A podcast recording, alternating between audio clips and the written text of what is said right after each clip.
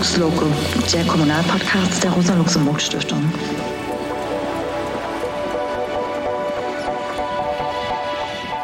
das Grazer Modell, das jetzt äh, vielleicht so genannt wird, der Kern des Ganzen ist der konkrete Gebrauchswert, den man für Menschen darstellen muss. Also niemand hat etwas davon, auf ein sozialistisches Paradies in der fernen Zukunft vertröstet zu werden, wenn er hier und heute die Stromrechnung nicht zahlen kann und der Strom abgeschaltet wird.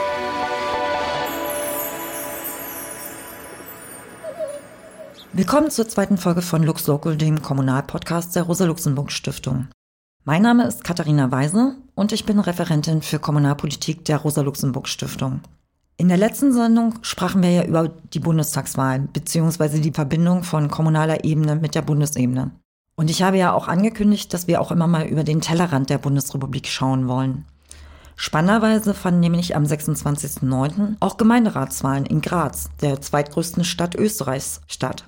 Und hier ist die Kommunistische Partei Österreichs, kurz die KPÖ, stärkste Partei geworden. Und deshalb habe ich mich im Oktober recht kurzfristig mit Hanno Wieserk zu diesem Wahlerfolg, die Themen der KPÖ und die Gründe ausgetauscht. Ein Zitat von ihm haben wir ja am Anfang schon gehört. Hanno Wieserk arbeitet in der Öffentlichkeitsarbeit der KPÖ im Grazer Rathaus. Er ist Büroleiter des kommunistischen Gesundheitsstadtrats Robert Krotzer und er ist derzeit stellvertretender Bezirksvorsteher des dritten Grazer Bezirks Geidorf. Er ist außerdem Mitglied des Landesvorstands und der Programmkommission der KPÖ Steiermark in Österreich. Ja, hallo Hanno. Hallo. In Graz. Vielen Dank, dass du dir Zeit genommen hast für das Gespräch. Ihr habt ja auf jeden Fall gerade auch ziemlich sicher andere Sachen zu tun, nämlich Koalitionsverhandlungen in Graz, soweit ich gehört habe, mit den Grünen und Sozialdemokraten, richtig? Oh ja. Ihr seid ja von 20 Prozent auf ca. 28,8 oder knapp 29 Prozent aufgestiegen. Was waren denn die Erfolgsfaktoren? Also ihr wart ja vorher auch schon nicht unerfolgreich, muss man ja sagen. Ihr wart relativ stabil im Gemeinderat in Graz vertreten. Aber was war jetzt nochmal ausschlaggebend, dass ihr die stärkste Partei äh, bei den Gemeinderatswahlen geworden seid? Ich glaube, dass da im Wesentlichen zwei Faktoren zusammengekommen sind. Das erste ist äh, eine jahrzehntelange kontinuierliche Aufbauarbeit, die wirklich an den konkreten Problemen, Sorgen und Nöten der Bevölkerung in Graz ansetzt, die versucht für auch das kleinste Problem noch eine Lösung zu finden bei den Menschen, wo wir uns eine, ein gutes Standing in der Bevölkerung erarbeitet haben. Das hat viel auch damit zu tun, dass wir als, als, als äh, bürgernah, als volksverbunden, als, als, als nützlich wahrgenommen werden. Also wir haben in unserer ganzen Konzeption des Parteiaufbaus immer darauf Wert gelegt, äh, einen Gebrauchswert im Alltag der einfachen Menschen in Graz zu haben. Und das ist über die Jahre so gelungen. Ein wesentlicher Faktor dabei ist, glaube ich, auch die Gehaltsregelung für unsere Mandatarinnen und Mandatarinnen, also die beiden Leute im Staatssenat von uns, also LKK, die jetzt äh, normalerweise Bürgermeisterin werden sollte, als auch Robert Krotzer, äh, äh mein Chef quasi, behalten sich von den 6.100 Euro, die sie netto bekommen pro Monat 14 Mal im Jahr nur 1950 für sich. Mit dem restlichen Betrag, also fast zwei Drittel ihres Politikereinkommens, helfen sie Menschen ganz konkret in Notlagen. Da kann es darum gehen, dass ein Kühlschrank kaputt geworden ist, eine Waschmaschine, dass die äh, Miete nicht mehr bezahlt werden kann und, und, und der Rauswurf aus der Wohnung droht und äh, so oder eine Stromabschaltung ins Haus steht. Und ganz konkret werden dann dort Rechnungen übernommen. Das ist der eine Faktor, dass wir eben als nützliche Partei wahrgenommen werden. Und das Zweite war die politische Großwetterlage in Graz. Die ÖVP, also die konservative Partei, hat hier 18 Jahre durchwegs regiert, was eigentlich für eine äh, größere österreichische Stadt, und Graz ist die zweitgrößte Stadt Österreichs, untypisch ist, weil die normalerweise sozialdemokratisch dominiert sind. Das war sie auch bis vor 18 Jahren, bis Siegfried Nagel gekommen ist äh, äh und mit der ÖVP hier seither die Regierung gestellt hat. Siegfried Nagel kann man einordnen als eine Art Prototyp von Sebastian Kurz. Also was äh, Message Control betrifft, was äh, äh, auch der ganze Auftreten in Slimfit-Anzügen, in ja, er war der Prototyp davon und war auch viele Jahrzehnte lang der einzige konservative Politiker Österreichs, der in der Lage war, Wahlen zu gewinnen. Also die ÖVP war ständig, bis Sebastian Kurz gekommen ist, am absteigenden Ast und Siegfried Nagel war dort innerhalb der ÖVP die rühmliche Ausnahme. Das ist etwas, das man mitbedenken muss. Es ist dann in den letzten Jahren äh, zusehende, ich meine, konservative äh, Parteien sind ohnehin nicht dafür bekannt, bürgernahe zu sein, aber äh, in den letzten Jahren ist da zusehends ein, eine, ein Faktor der Abgehobenheit hinzugekommen, den viele, auch traditionell konservativ wählende Grazer und Grazerinnen, äh, nicht mehr ausgehalten haben. Also das hat in absurden äh, Projekten wie eine Bewerbung um Olympische Winterspiele. Und jetzt glauben alle, okay, Österreich hat viele Berge und so, aber in Graz ist das nicht so. Also da, es gibt einen kleinen Schlossberg in der Mitte, wo man vielleicht Schlittschuh laufen kann, aber einen Skibewerb wird man da nicht zustande bringen. Also es ist immer skurriler geworden mit, mit, mit Projekten, wo er versucht hat, böse Zungen haben immer gesagt, er will sich selbst ein Denkmal setzen. Und, und das äh, war dann äh, mit Gondelprojekten zum Schluss eine, äh, war eine U-Bahn angedacht, eine sogenannte Mini-Metro, die für eine Kleinstadt, wie sie Graz ist, also Österreich Großstadt, aber mit 300.000 Einwohnern und Einwohnerinnen eigentlich äh, äh, verpulvertes Geld ist. Und dazu kommt sehr viel Eigenwerbung, äh, äh Selbstdarstellung und so weiter. Und davon hatten viele Grazer und Grazerinnen eigentlich genug, zumal Siegfried Nagel immer auch ein Mann der, wie soll man sagen, der Baulobby gewesen ist und äh, wie in allen größeren Städten äh, große Probleme mit der Verbauung von Grünraum. Es entsteht dort kaum leistbare Wohnung, sondern primär Anlegerwohnungen.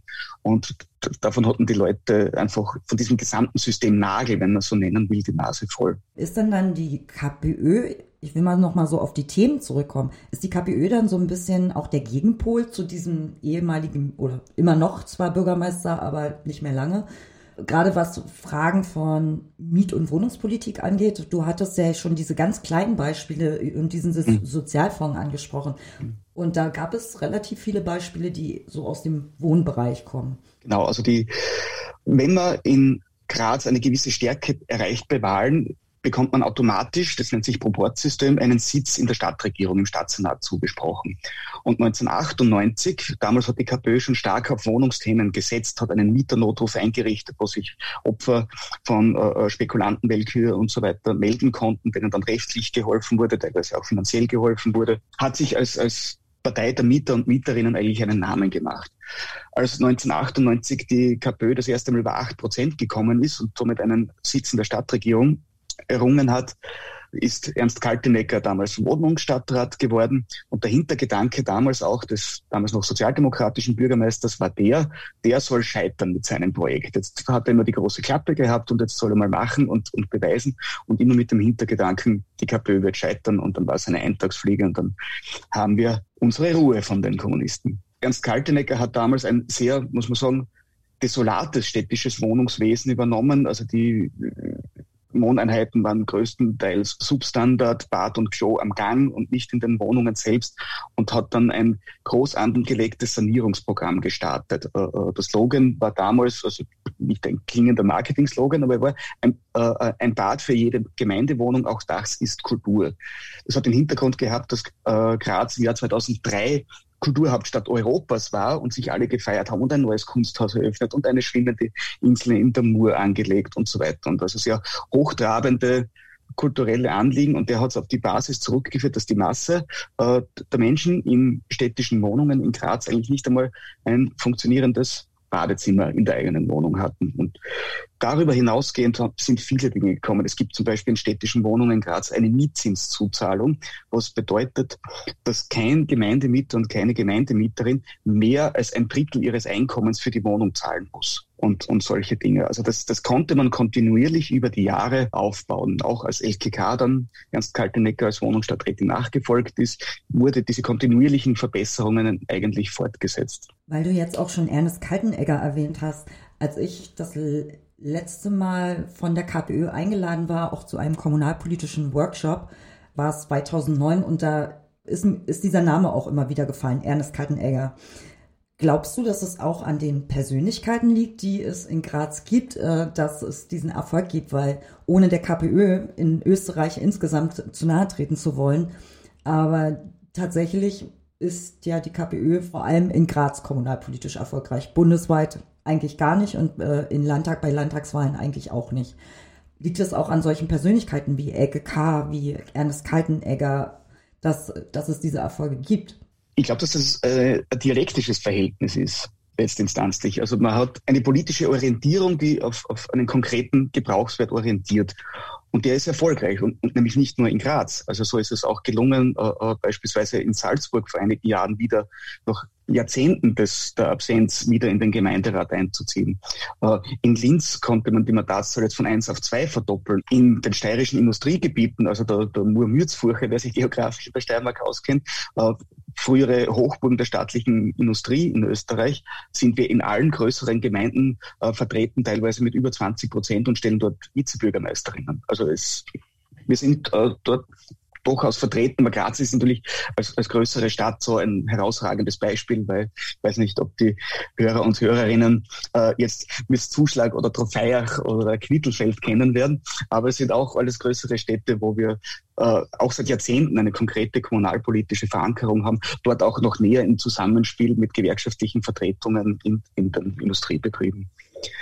Äh, die Persönlichkeiten spielen dann natürlich auch eine Rolle. Also das ist äh, Verbindlichkeit, Zuverlässigkeit sind Eigenschaften, die man eigentlich als Kommunalpolitiker und Kommunalpolitikerin haben muss, um äh, von den Menschen als, als, positiv wahrgenommen zu werden. Äh, und da glaube ich, dass, dass wirklich die Verbindlichkeit eine wesentlich nötigere Charaktereigenschaft ist, als hunderte Rhetoriktrainings und, und, und auf diversen Podien großartig poltern zu können und Brandrednerin zu sein, ist, glaube ich, das, die Verbindlichkeit der, der, wesentlich wichtigere Faktor. Du hast ja jetzt auch schon andere Städte und Gemeinden erwähnt, äh, in denen die KPÖ vertreten ist, mal mehr oder weniger erfolgreich.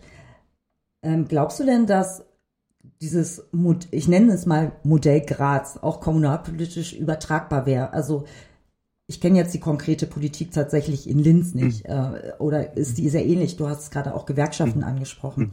Mhm. oder wäre möglicherweise dieses Modell Graz aus seiner Sicht vielleicht auch übertragbar nach Deutschland? Nicht schemenhaft, aber im Prinzip definitiv ja. Also man kann, es gibt jetzt keine Schablonen, wie man es angeben kann.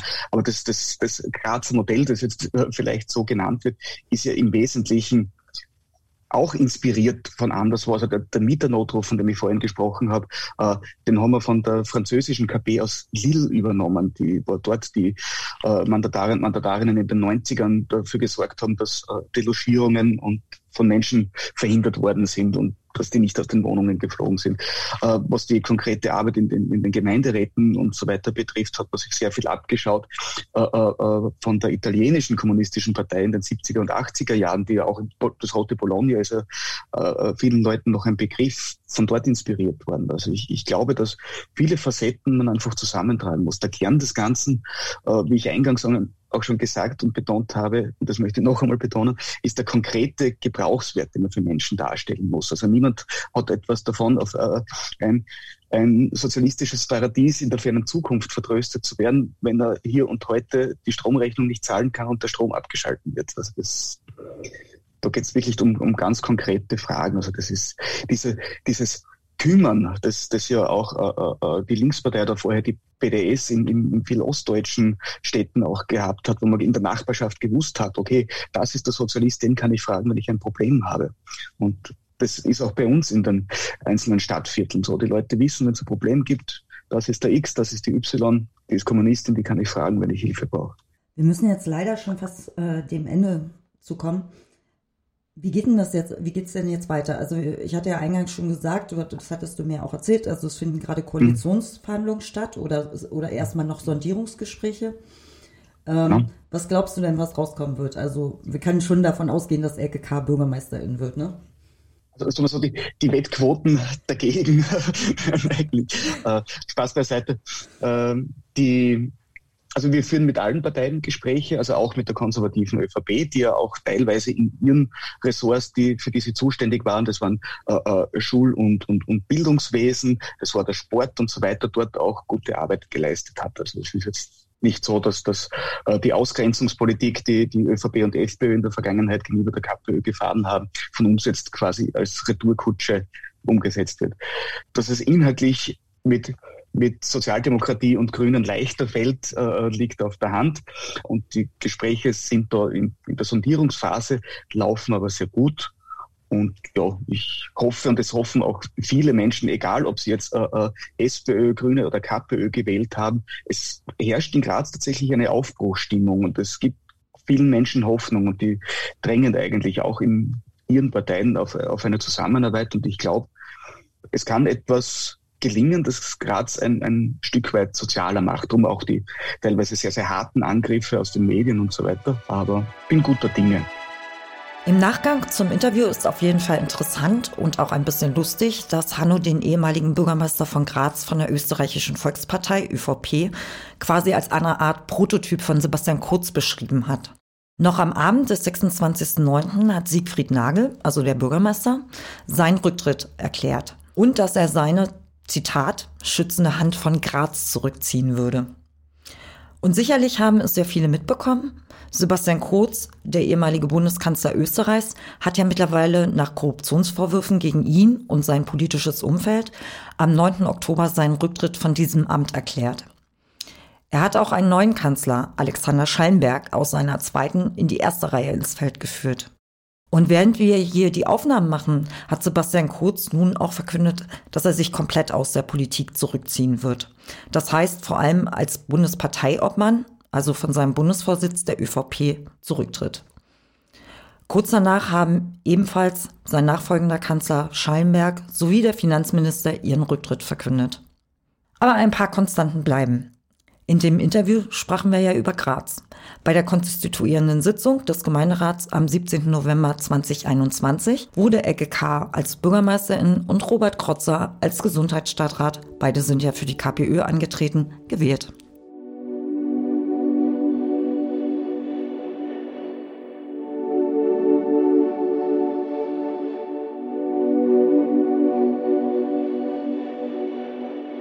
In dieser Folge wollen wir uns neben dem Wahlerfolg in Graz vor allem dem Thema Rekommunalisierung widmen. Das war auf jeden Fall der ursprüngliche Plan. Aber tatsächlich passt das kurzfristige Interview mit Hanno Wiesiak mit all den sozial- und wohnungspolitischen Fragen auch ganz gut zum eigentlichen Thema. Denn diese Fragen stellen sich ja auch vielerorts in der Bundesrepublik.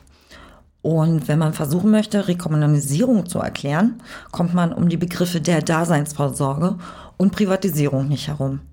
Und während wir stärker in das Thema und dann später auch in die Interviews einsteigen, wollen wir kurz den ersten Begriff erklären, nämlich die Daseinsvorsorge.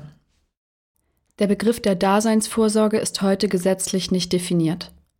Manchmal wird auch von öffentlichen Dienstleistungen gesprochen, in Anlehnung an die englische Begrifflichkeit Public Services. Allgemein versteht man heute unter diesem Begriff die staatliche Aufgabe, bestimmte lebensnotwendige Leistungen und Güter für die Menschen zur Verfügung zu stellen, nämlich solche, die für das sogenannte Dasein notwendig sind. Dazu gehören zum Beispiel die Wasserversorgung, die Abwasserentsorgung, die Bereitstellung des öffentlichen Nahverkehrs, die Gesundheitsversorgung, die Energieversorgung, die Bereitstellung von Wohnraum sowie heute auch von Frei- und Hallenbädern, von Kultureinrichtungen, von Bibliotheken und nicht zuletzt von Friedhöfen, das Erstellen von Pässen, die Möglichkeit auf einem Standesamt zu heiraten und so weiter und so fort. Und heute auch die Versorgung mit einer Breitband-Internetverbindung. Der Begriff unterliegt somit auch einem gewissen gesellschaftlichen Wandel und immer wieder gibt es Diskussionen zwischen den politischen Lagern, welche Leistungen heute noch vom Staat erbracht werden sollen. In vielen dieser Bereiche kommt den Kommunen je nach ihrer Größe, eine tragende Rolle zu.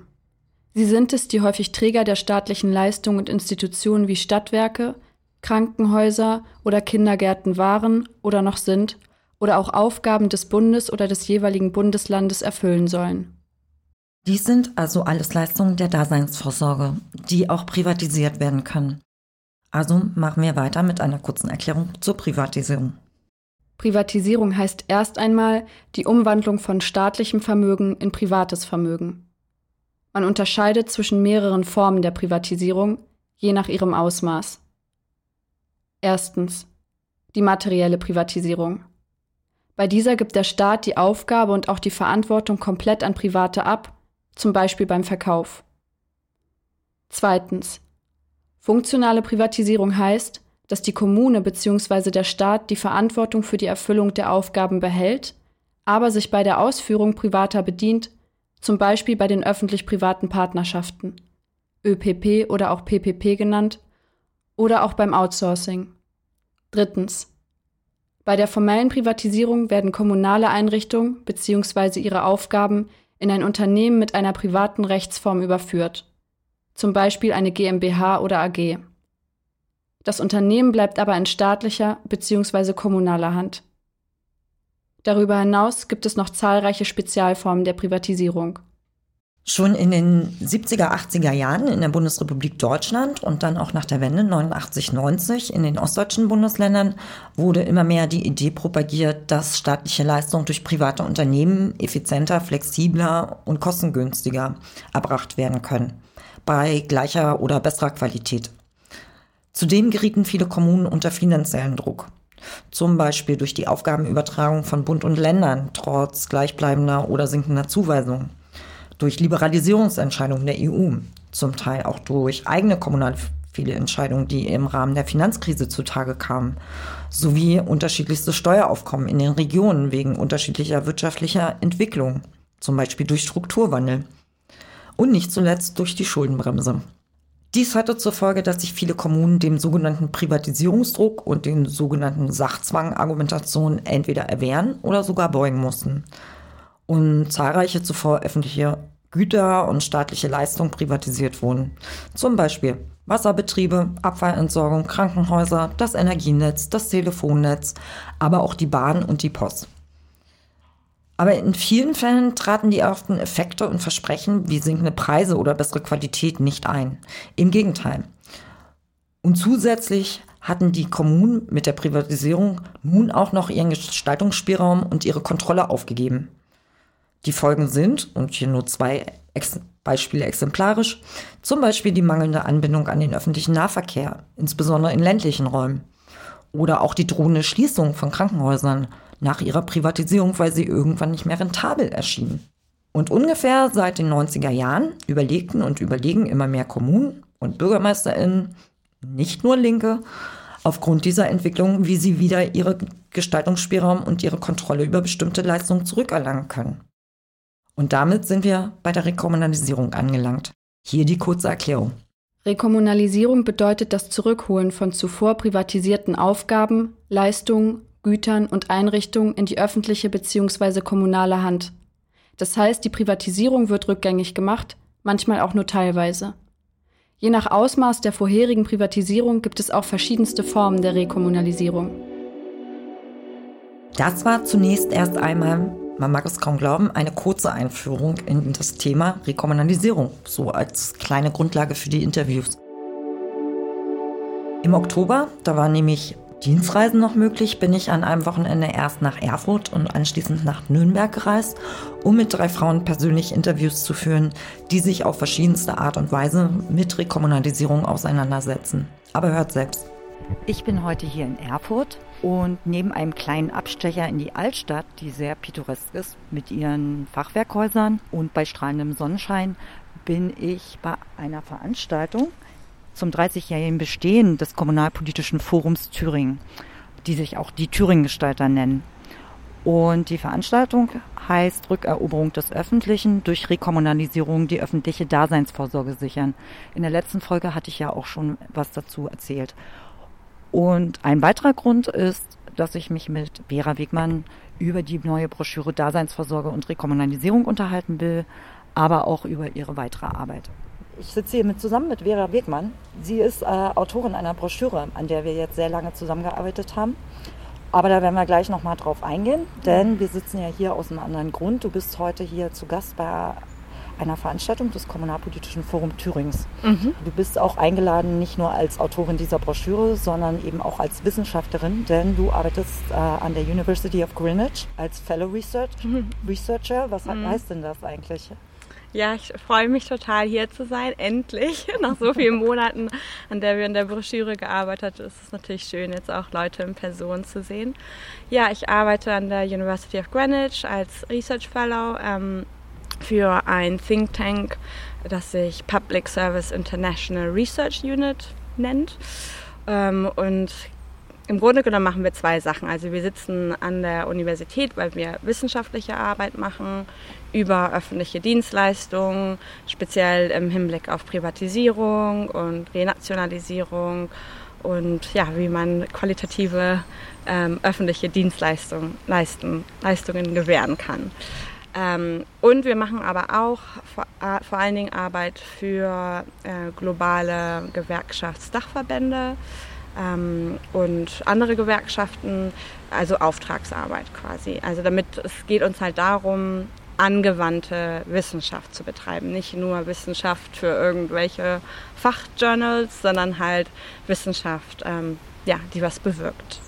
Also dann tatsächlich auch für PraktikerInnen wie heute dann hier. Hier werden ja sehr viele KommunalpolitikerInnen auch sein. Ähm, und die wollt ihr tatsächlich dann beraten, aber eben auch an, anscheinend Gewerkschaften. Genau, also vor allen Dingen Gewer äh, Gewerkschaften. Wir haben Schwerpunkt auf Gewerkschaften, ähm, aber die, was ist Wissenschaft ohne Praxis? Also wir brauchen immer beides, Theorie und Praxis und genau das äh, verbinden wir und das macht auch so Spaß. Mhm. Und man muss dazu sagen, die University of Greenwich, die ist in London. Ja. Und du bist jetzt gerade auch eben, also gestern erst aus London quasi angereist. Ja, ich bin gerade erst aus London angereist, freue mich in Deutschland zu sein. Ich bin natürlich auch Deutsche, hört man mir wahrscheinlich auch an.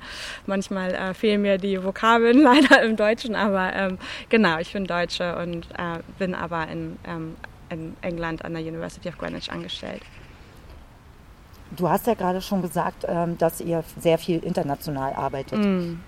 Ähm, würdest du denn sagen, also es gab ja auf jeden Fall mal einen Trend äh, der Privatisierung. Mhm. Ähm, würdest du denn sagen, dass wir heute an einem Punkt angekommen sind, wo es so eine Art Trend der Rekommunalisierung gibt? Es gibt ja in der Broschüre, über die wir gleich noch sprechen werden, auch eine Weltkarte. Mhm. Und da sind ganz viele, äh, sind, äh, sind die Zahlen der, von Rekommunalisierung oder Überführung in das Öffentliche äh, aufgezählt ähm, zu jedem einzelnen Land. Und Deutschland liegt da auch ganz weit vorne. Mhm.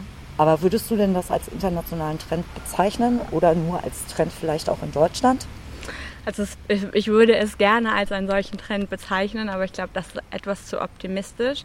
Also natürlich kommt es dann immer auf die Details an. Also wie du schon gesagt hast, wir müssen sehen, ähm, in über welche Länder wir reden.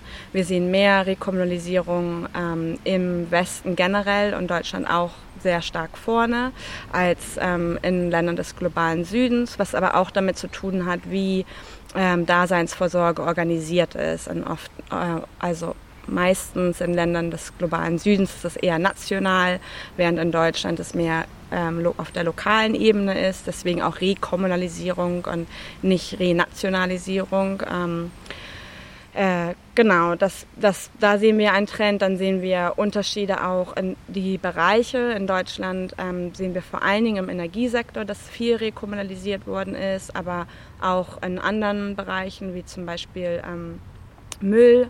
Aber da ist es auch nur eben nicht Müll von wie Müll verarbeitet wird dann im Endeffekt, sondern es geht um das Abholen des Mülls. Also es kommt immer sehr darauf an, worüber wir reden. Leider auch in Deutschland sehen wir immer noch einen Trend zur Mehrprivatisierung, ähm, zum Beispiel im Krankenhaussektor. Und wir haben alle gerade durch die Pandemie gemerkt, wie tragisch das ist. Ähm, ja, da ist ein großer Trend zur Mehrprivatisierung. Ähm, Im Nahverkehr sehen wir auch einen weiteren Trend zur Mehrprivatisierung in Deutschland. Ähm, ich habe gerade auch eine Studie geschrieben über ähm, Verwaltung und Privatisierung in, in, in, Verwaltung und auch in Deutschland wie generell in Europa sehen wir einen Trend zu mehr ja, ähm, Berater, private, privat, äh, private Berater, also dieses Consulting ähm, innerhalb von unserer Verwaltung. Also Privatisierung nimmt immer noch weiter stark an, doch äh, in manchen Bereichen sehen wir einen Gegentrend. Und für diesen Gegentrend stehen ja auch sehr viele linke Akteurinnen. Mhm. Unter anderem äh, macht ja nicht ohne Grund das Kommunalpolitische Forum hier in Thüringen eine, eine Veranstaltung dazu. Und wir haben äh, zu dem Thema Rekommunalisierung eine Broschüre gemacht mhm. ähm, mit verschiedenen Beispielen. Da können wir auch gleich nochmal drauf eingehen. Und äh, du hast ja in diesem Kontext auch mit unterschiedlichen KommunalpolitikerInnen gesprochen wo siehst oder wo haben diese Kommunalpolitikerinnen oder auch du die häufigsten Gründe auch für Privatisierung gesehen, für die vorherigen, bevor wir dann auf die Rekommunalisierungsebene eingehen? Ja, auch immer noch ist halt dieses Mantra, dass der Privatsektor es einfach besser kann, noch sehr weit verbreitet, leider, obwohl die Realität immer wieder zeigt, privat ist teurer. Ähm, vor allen Dingen auf die, auf, ja, auf die lange Sicht ist es, ist es teurer, langfristig gesehen. Ähm, auch wird oft behauptet, nur der Privatsektor könnte die ähm, Investitionen stemmen, die gebraucht werden. Ähm, äh, oft war es auch ein Kostenfaktor, dass die Kassen leer waren äh, auf kommunaler oder Städteebene oder sogar Landes- und dann Bundesebene und dadurch halt die Kassen aufgestockt worden sind, um ziemlich viel schnell zu verkaufen. Ähm, ja, aber dann wird es halt hinterher teurer, wenn man auf einmal merkt, man kann die Dienstleistung nicht mehr gewährleisten. Zum Beispiel Wohnungen, ja ein sehr ähm, äh, aktuelles Thema generell in Deutschland und das, wir, wir haben einfach einen Wohnungsnotstand, weil zu viel verkauft worden ist an, an öffentlichen Wohnungen. Ja. Und das sieht man in allen Bereichen eigentlich. Mhm. Du hast ja dann auch über die Rekommunalisierungsbemühungen in mhm. verschiedenen Städten und so weiter geschrieben. Was waren denn, oder du hast ja jetzt einen Grund schon genannt, warum Pri Privatisierungen auch schiefgegangen sind, also dass Preise gestiegen sind, dass man keinen Zugriff mehr hatte auf äh, zum Beispiel Wohnungen. Gibt es denn noch andere Gründe, die zu Rekommunalisierung führen? Also es sind ja nicht nur linke Akteurinnen, die mhm. rekommunalisieren, sondern durchaus äh, die ganze, äh, durch die ganze Parteilandschaft hinweg mhm. gibt es ja Akteurinnen, die Rekommunalisierung äh, befördern, zumindest dann jeweils vor Ort. Ja, ich glaube, und das, das, zeigt auch unsere Broschüre, dass engagierte Kommunalpolitiker ähm, natürlich die Kommunalpolitik im Auge haben und ähm, die Leute, die in der Region wohnen und dann doch schnell merken, dass es halt nichts bringt, ähm, wesentliche Dienstleistungen an den Privatsektor auszulagern, sondern dass es doch besser ist, wenn man einen, einen gewissen Qualitätsstandard sichern kann, dass es ähm, vom, im Sinne vom Umweltschutz, von Sozialstandards, dass all dies ähm, besser ist, wenn es in der öffentlichen Hand äh, ist und auch dadurch die Steuerungsmöglichkeiten ähm, da sind für, äh, für, für die Kommune oder die Stadt. ähm, generell kann man auch sagen, dass der Privatsektor, auch wenn auch es durch den Privatsektor finanziert wird, wird es meistens durch Pri äh, Kredite äh, finanziert. Immer. Invest Investitionen werden eigentlich immer durch Kredite äh, investiert. Ähm, Investitionen werden eigentlich immer durch Kredite finanziert. Aber ähm, die öffentliche Hand äh, kann viel billiger Kredite aufnehmen als der Privatsektor. Das ist ein Grund, warum es billiger ist. Dann natürlich ähm, ist im Sinn des Privatsektors ist Gewinn im Vordergrund. Das heißt, ähm, wenn wir Gewinn machen wollen und der Gewinn bezahlt werden muss, dann wird es automatisch teurer, als wenn es ohne Gewinn passiert.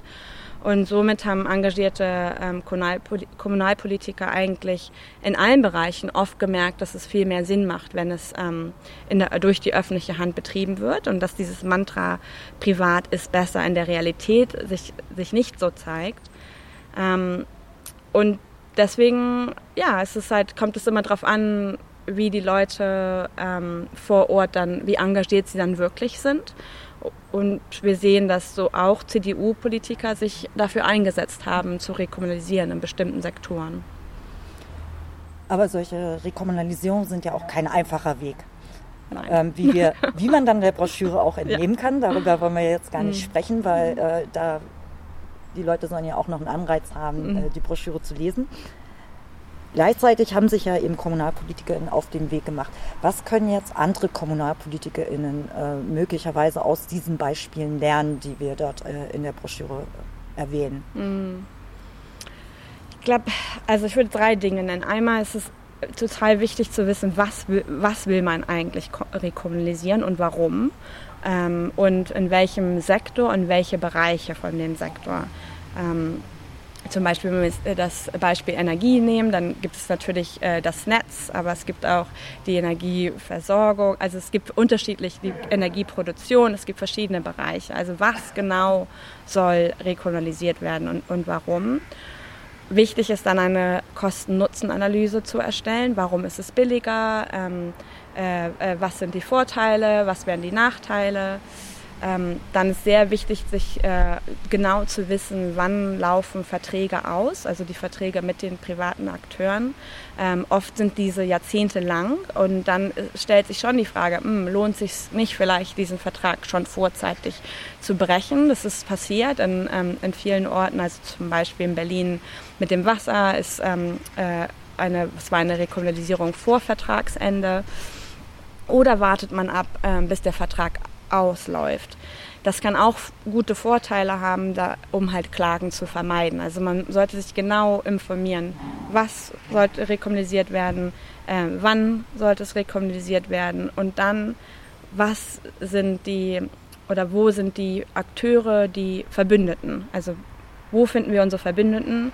Das kann, ähm, können äh, soziale Bewegungen sein, das können äh, Kommunalpolitiker von anderen Parteien sein, manchmal Kirchen, Verbraucherverbände, das kann, kann sehr weit aufgestellt sein. Aber da es kein, keine leichte Kampagne ist, normalerweise Rekommunisierung keine leichte Kampagne, ist es wichtig, Verbündete zu suchen. Und dann, ähm, ja, know your enemy. Also wir müssen auch die, ähm, den Privatsektor verstehen, um gegen ihn zu kämpfen, weil diese, die machen viel Profit davon. Äh, man, so ist es einfach. Über Jahrzehnte lang kann sehr viel Geld gemacht werden mit privatisierter Daseinsvorsorge und die geben das nicht, äh, nicht schnell auf und äh, werden alles in ihrer Macht tun, um sich dagegen zu wehren. Das heißt, es ist wichtig, den Privatsektor zu verstehen. Und vielleicht dann noch als ähm, ein weiterer Tipp ist zu sehen, wo wurde es bereits schon gemacht. Also in welchen Kommunen, Städten, ähm, wo, von, wo, von welchen Fallstudien können wir, können wir lernen. Und deswegen haben wir auch in der Studie jetzt ähm, sehr verschiedene Beispiele ausgesucht, die Rekommunalisierung von verschiedenen Seiten beleuchten, also in verschiedenen Sektoren, aber auch unterschiedliche Arten von Rekommunalisierung. Also es ist immer leichter, wenn man von anderen schon lernt. Und äh, inzwischen gibt es viele Beispiele, super Beispiele, von, von denen andere Kommunalpolitiker viel, viel lernen können. Und insofern ist es ja dann auch gut, dass solche Veranstaltungen wie heute stattfinden, wo auch äh, tatsächlich eine Vertreterin von, eines Beispiels mhm. äh, äh, da ist, äh, Barbara Borchert aus mhm. Kriwitz. Mhm auch ein Beispiel. Da geht mhm. es nämlich um ein Krankenhaus. Mhm. Und wir haben ja auch verschiedene Branchen beleuchtet. Wir haben Ost, Süd, West, Ost mhm. geschaut, äh, also in alle Himmelsrichtungen. Und äh, wir müssen jetzt eigentlich auch nochmal den Namen sagen. Mhm. Daseinsvorsorge und Rekommunalisierung, mhm. eine Handreichung, so mhm. heißt die Broschüre. Und sie ist gerade, Vera hat gerade eins der ersten druckfrischen Exemplare bekommen. Ich freue mich. Und äh, Sie kann über die Webseite der Rosa-Luxemburg-Stiftung bestellt werden und äh, sie steht dort auch als PDF zum Download zur Verfügung. Ja, ganz kurz zu ähm, dem Beispiel von dem Krankenhaus in Kriwitz. Es ist ein total tolles Beispiel, weil es äh, zeigt, wo ein Wille ist, ist auch ein Weg. Also da haben Kommunalpolitiker und die lokale Bevölkerung eine sehr tolle Kampagne hingelegt für die äh, Rekommunalisierung des Krankenhauses. Und es gibt nicht viele Krankenhausrekommunalisierungen in Deutschland und deswegen ist es schön, von, dieser, von diesem Beispiel zu lernen. Dann danke ich dir auf jeden Fall erstmal für das Interview und ich freue mich immer noch, dich zu sehen, weil wir werden jetzt gleich äh, in die Veranstaltung gehen und Vera wird dort auch nochmal ein paar Inputs zu dem Thema Rekommunalisierung geben. Gerne. Danke dir. Ich freue mich auch.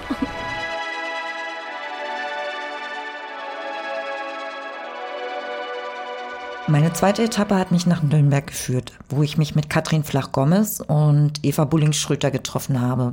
Beide sind Vertreterinnen der Linken in ihren jeweiligen Städten, also Katrin in Nürnberg und Eva in Ingolstadt. Und beide berichteten mir von ähnlichen Ereignissen, die nach einer formellen Privatisierung geschahen und geschehen. Wir erinnern uns. Bei der formellen Privatisierung werden kommunale Einrichtungen bzw. ihre Aufgaben in ein Unternehmen mit einer privaten Rechtsform überführt zum Beispiel eine GmbH oder AG. Das Unternehmen bleibt aber in staatlicher bzw. kommunaler Hand.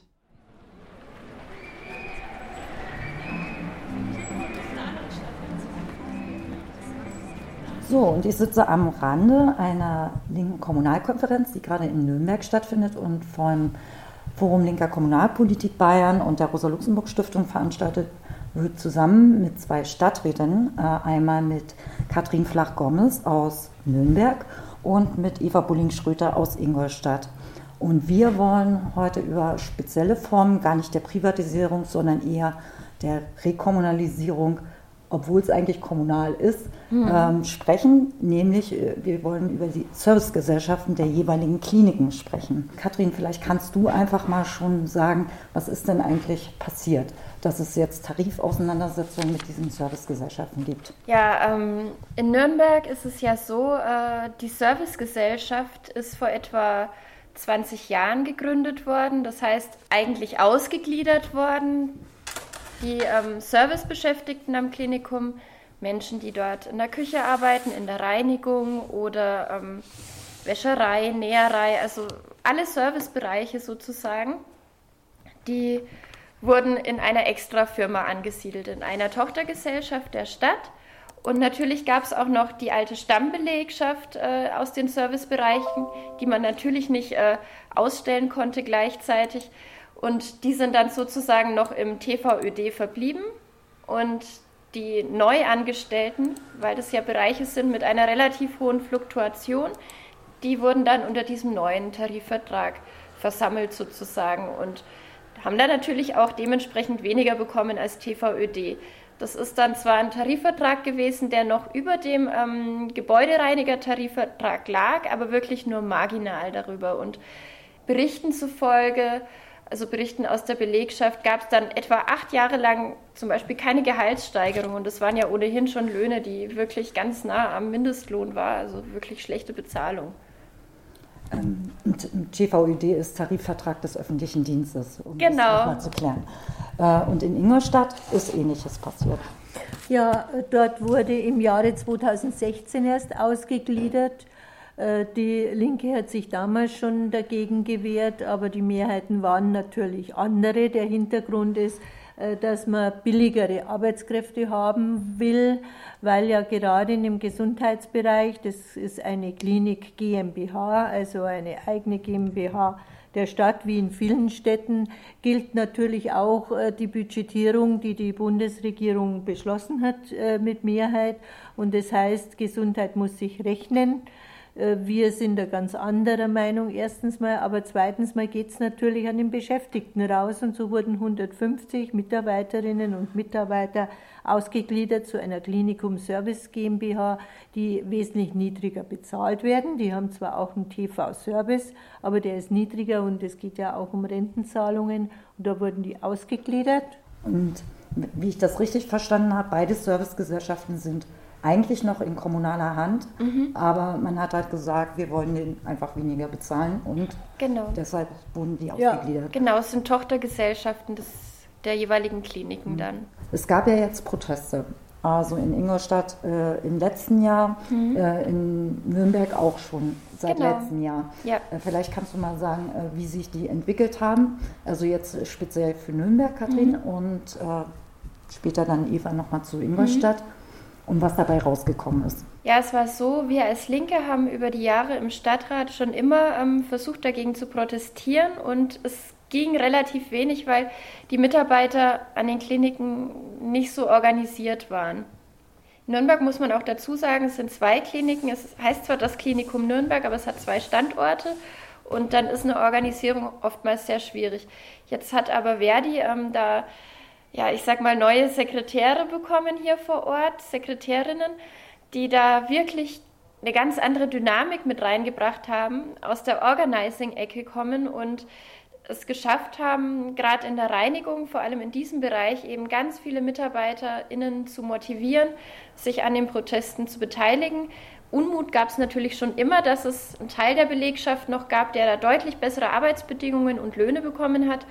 Ähm, aber dadurch, dass eben bei den Service GmbHs die äh, Arbeitsverträge auch wesentlich unsicher, unsicherer waren, das heißt oftmals auch befristet, hat man da sich nicht so getraut, ähm, dagegen anzugehen von der Belegschaft her. Aber diese Sekretäre und Sekretärinnen bei Verdi, die haben es eben geschafft. Und dann gab es bei den Mitarbeitern einen wahnsinnigen, wahnsinnigen Protest. Das ist dann letztes Jahr angelaufen und wir als Linke haben dann quasi aus dem Stadtrat flankierend zugearbeitet, haben immer wieder Anträge gestellt zur Rückeingliederung und ähm, haben die Proteste unterstützt auf der Straße und haben darauf aufmerksam gemacht, genau. Aber natürlich ohne die Mobilisierung durch Verdi hätte das alles nie funktioniert. Also auch eine Frage der Selbstorganisierung der Mitarbeiterinnen. Genau, also die haben das ganz toll gemacht. Da gab es eine richtige Kampfesstimmung in Nürnberg und die waren richtig sauer ähm, aufgrund dieser Arbeitsbedingungen. Und ich kann da nur meinen Hut davor ziehen, äh, bei den verschiedenen Kundgebungen, dass sich da so viele äh, MitarbeiterInnen getraut haben, ans Mikro zu gehen und von den schlechten Arbeitsbedingungen und den schlechten Lohnbedingungen zu berichten und ja, wie ungerecht da am Klinikum oftmals die Behandlung war. Ja, bei uns äh, begann natürlich der Protest auch. Und vor allem vor den Kommunalwahlen wurde der verstärkt. Wir haben auch eine ganz tolle Wertegewerkschaftssekretärin, der das auch sehr am Herzen liegt und uns natürlich auch. Und es haben eine ganze Reihe von Parteien dann vor der Kommunalwahl versprochen, nach der Kommunalwahl werden wir da was verändern. Und in Ingolstadt äh, haben wir das Glück, dass nach 48 Jahren CSU-Herrschaft jetzt ein SPD-Oberbürgermeister endlich mal gewählt wurde. Und die SPD hatte das auch versprochen gehabt. Äh, und dann konnten wir das auch durchsetzen, dass eben diese 150 Mitarbeiterinnen und Mitarbeiter in den TVÖD zurückgekommen sind und jetzt auch Teil der Klinik GmbH sind da freue ich mich ganz besonders und die haben sich gefreut und haben immer wieder Aktionen gemacht.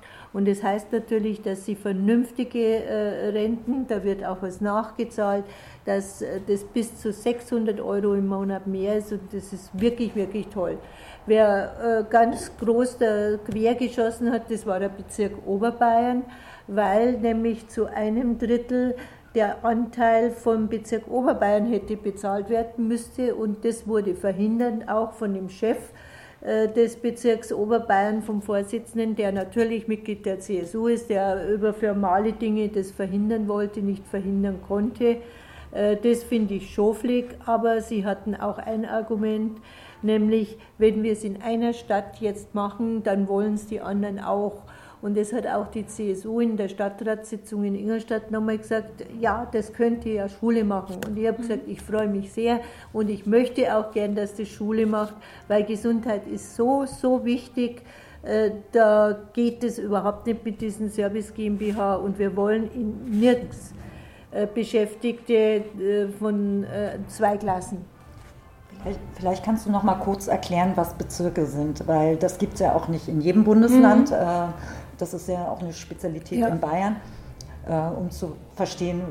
Also wir haben äh, Bezirksversammlungen, das ist ein Bezirksparlament, Oberbayern, Niederbayern, Oberpfalz.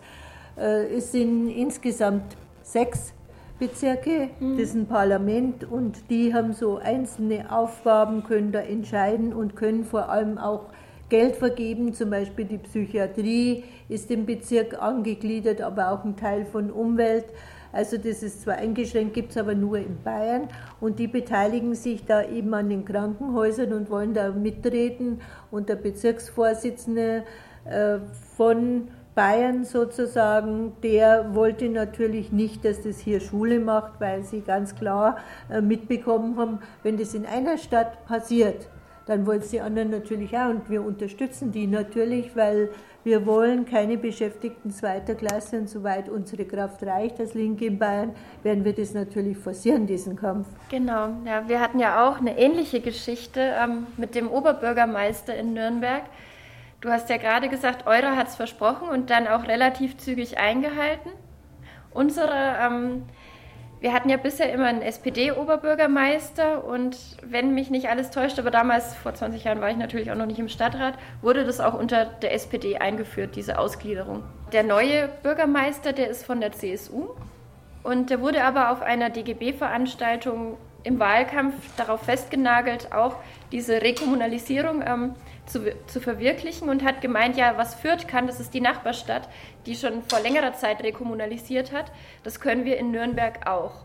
Und es war dann allerdings so, dass er dann nach der Wahl wieder ordentlich zurückgerudert ist und zusammen mit dem Kämmerer, der ist von der SPD, gesagt hat, nee, das ist ja absolut gar nicht finanzierbar, das können wir jetzt doch nicht machen und machen wir doch einfach einen etwas besseren Tarifvertrag. Damit haben sich aber die Beschäftigten nicht zufrieden gegeben, weil die hatten ja auf dieser Veranstaltung gehört, der möchte das jetzt wieder machen. Und wir haben dann als Linke in jeder Stadtratssitzung ähm, dieses Thema wieder angeschnitten und irgendwann hat der Kämmerer dann äh, total entnervt gesagt, Frau Flach, wann kommt denn jetzt wieder, ähm, also hat mich dann angesprochen, wann kommt denn jetzt wieder die KNSG? Haben Sie heute noch gar nichts dazu gesagt? Dann habe ich gesagt, ja, jetzt gleich, wollte ich noch mal was dazu sagen. Da ging es um Gleichstellung und vor allem ist es ja auch so, dass da vor allem Frauen ähm, beschäftigt sind in dieser KNSG und ähm, zu Hungerlöhnen arbeiten müssen und vielleicht auch noch alleinerziehend sind, hier die teuren Mieten sich leisten müssen, erstmal in Nürnberg und dann teilweise auch noch Zweit- oder Drittjobs haben. Und natürlich kann man da zu verschiedensten Themen irgendwie dieses Thema wieder mit einbringen.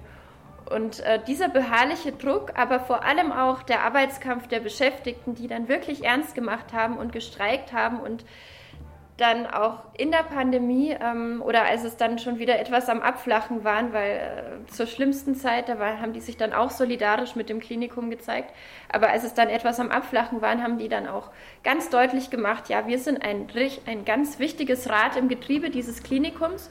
Und ähm, haben dann alle geschlossen gestreikt. Und es gab dann Notfallpläne. Die Klinikumsleitung, der Vorstand wollte dann nicht auf diese Notfallpläne mit eingehen und da nicht kooperieren, obwohl ja das eigentlich das gute Recht der Streikenden ist, dass solche Pläne dann gemacht werden.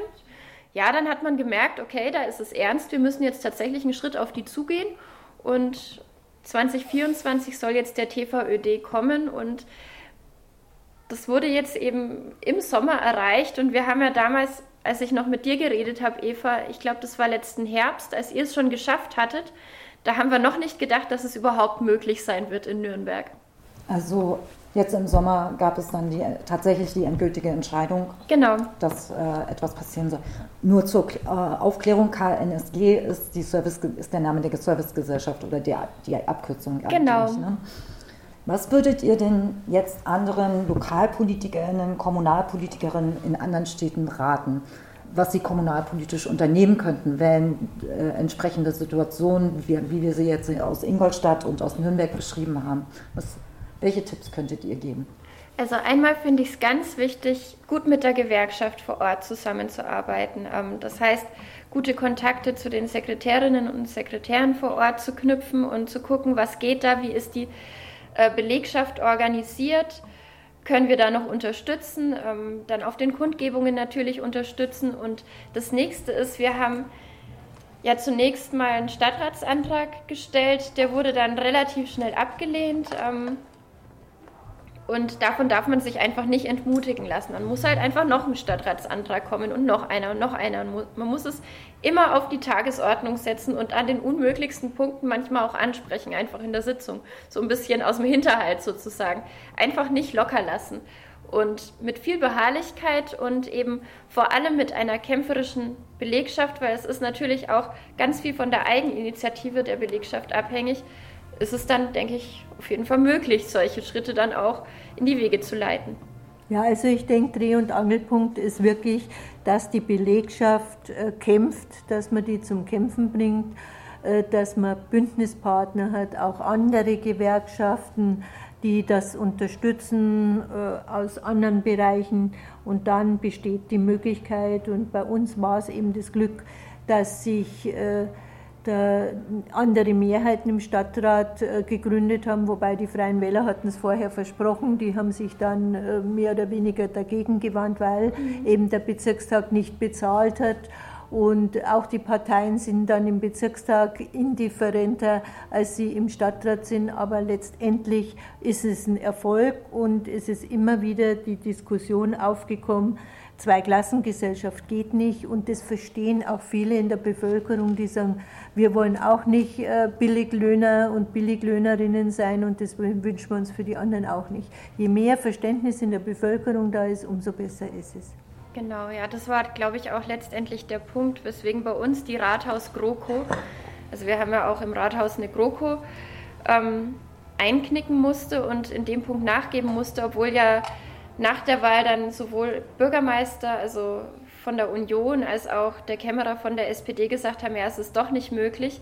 Aber wenn man die dann wirklich, ja, ich sag mal, bei ihrem sozialen Gewissen packt und dann sagt, Also wie unsozial ist es, dass, dass da gerade von diesen Parteien, die sich ja immer die auch so ein bisschen die Gerechtigkeit, vor allem die SPD, mit auf die Fahnen schreiben, so eine Zweiklassengesellschaft aufrechterhalten wird ähm, und das eben immer und immer wieder äh, auf die Tagesordnung setzt, da kommen die dann eigentlich irgendwann nicht mehr aus. Also es tut denen dann auch richtig weh, also wenn man da immer ein bisschen so hartnäckig bleibt und, und das immer wieder thematisiert und sie damit auch kritisiert. Ja, danke schön. Also man sieht, wenn man kämpft und auch gemeinsam kämpft, BündnispartnerInnen hat, ähm, die Selbstorganisierung von Mitarbeiterinnen fördert, ähm, sind solche Erfolge auch in Bayern möglich, mhm. was viele vielleicht gar nicht so vermuten würden, dass da auch Linke tatsächlich äh, einflussreich sein können. Vielen Dank für das Gespräch und mhm. Gerne und wir freuen ja. uns natürlich für die Belegschaft. Die Auf haben sich Fall. am 1. Januar sehr, sehr gefreut, weil unsere sind ja jetzt schon im Tarifvertrag. Mhm. Ja, bei euch geht es ein bisschen schneller, ja. So, so gut haben es unsere noch nicht. Es gibt jetzt immerhin einen Übergangstarifvertrag bis 2024 und dann gibt es den vollen Lohn. Da sind wir auch sehr froh. Und ja, auch nochmal an der Stelle einen herzlichen Glückwunsch an diese kämpferische Belegschaft, weil ohne die wäre es natürlich nicht möglich gewesen. Man muss für seine eigenen Interessen aufstehen. Und das ist, glaube ich, die Botschaft dahinter. Ja. Dankeschön für das kleine Interview. Danke auch.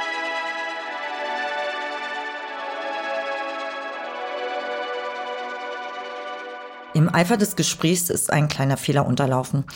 Das Bundesland Bayern hat natürlich sieben Bezirke. Aber zurück zu den Beispielen in Bayern und Franken. Mal jenseits dessen, dass ich finde, dass nicht nur in Zeiten von Covid die Gesellschaft ein Interesse daran haben sollte, dass das Servicepersonal genauso wie das Pflegepersonal in Kliniken gut bezahlt werden sollte. Tatsächlich gibt es dieses Phänomen, also die Ausgründung von Tochtergesellschaften, um Tarifverträge zu umgehen, schon länger und auch öfter. Bei der Recherche ist mir noch ein alter gemeinsamer Artikel aus dem Jahr 2008 von Kolleginnen und mir in die Hand gefallen wo wir ein ähnliches Problem bei der Abfalleinsammlung beschreiben. An den Beispielen sieht man, glaube ich, auch ganz gut, dass es allein nicht ausreicht, dass etwas in staatlicher oder kommunaler Hand ist. Denn im Zuge der großen Privatisierungswellen hat auch bei den kommunalen Unternehmen zum Teil eine marktorientierte und betriebswirtschaftliche Logik Einzug gehalten, die die sozialen Interessen der Mitarbeiterinnen oder auch der Nutzerinnen eher verdrängt. Insofern lohnt es sich, auch bei anstehenden Rekommunalisierungen Kriterien aufzustellen, wie kommunale Unternehmen und Einrichtungen funktionieren sollen. Das können zum Beispiel soziale und ökologische Standards sein, die Partizipation der MitarbeiterInnen, soziale Preisgestaltung für die NutzerInnen und so weiter. Ein paar Anregungen gibt da auch die Broschüre, die Vera Wegmann, die Interviewpartnerin aus dem ersten Interview, für die LS geschrieben hat. Zumindest für diese Folge kommen wir hinsichtlich des Themas Rekommunalisierung zum Ende. Wer sich mit der Rekommunalisierung weiter beschäftigen möchte, dem kann ich nur empfehlen, im Anschluss in die Shownotes zu schauen. Ich werde da einige Publikationen verlinken, nicht nur die von Vera Wegmann, sondern auch ein Leitfaden zur Rekommunalisierung oder auch ein Rechtsgutachten, beziehungsweise auch noch weitere Beispiele, zum Beispiel zur Rekommunalisierung in Thüringen. Wir werden das Thema auf jeden Fall weiter begleiten und entsprechende Beispiele immer wieder auch in den Folgen aufgreifen, insbesondere dann, wenn wir zum Beispiel über Branchen wie Wohnen, Energie, Mobilität und so weiter sprechen.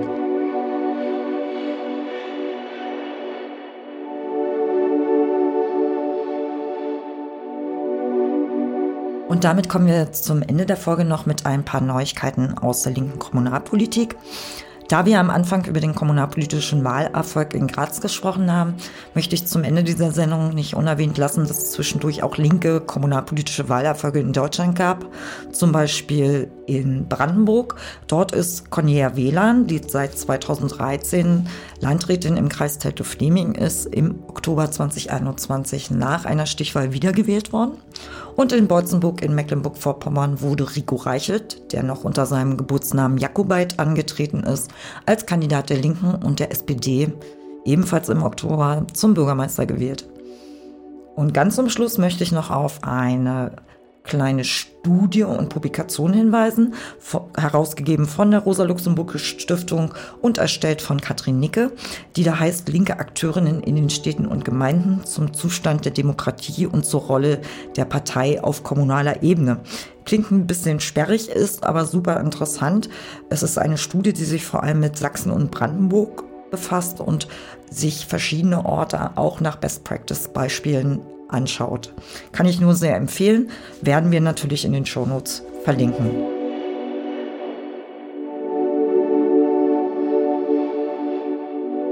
Das war die zweite Folge von Lux Local, dem Kommunalpodcast der Rosa-Luxemburg-Stiftung. Ein großer Dank geht an die InterviewpartnerInnen, an Niklas Prenzel für den Sound, an Rebecca Gotte für die sprachliche und stimmliche Unterstützung, an Felix S. Schulz für das Layout und die grafische Betreuung, an meine Kollegin Annika Klügel für die Webbetreuung, an Raul Alvarez Arias für die Jingles und ich bin Katharina Weise, verantwortlich für Redaktion und Moderation. Bei allen Zuhörern möchte ich mich noch einmal für unsere längere Pause entschuldigen. Die nächste Folge wird voraussichtlich im Januar zum Thema rechte Akteurinnen und Parteien im kommunalen Raum erscheinen. Wer hören möchte, wie es kommunalpolitisch weitergeht, kann gerne unseren Kanal LuxLocal auf allen gängigen Podcast-Plattformen abonnieren.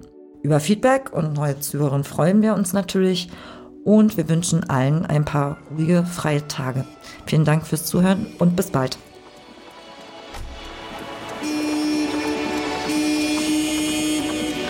LuxLocal, der Kommunalpodcast der Rosa-Luxemburg-Stiftung.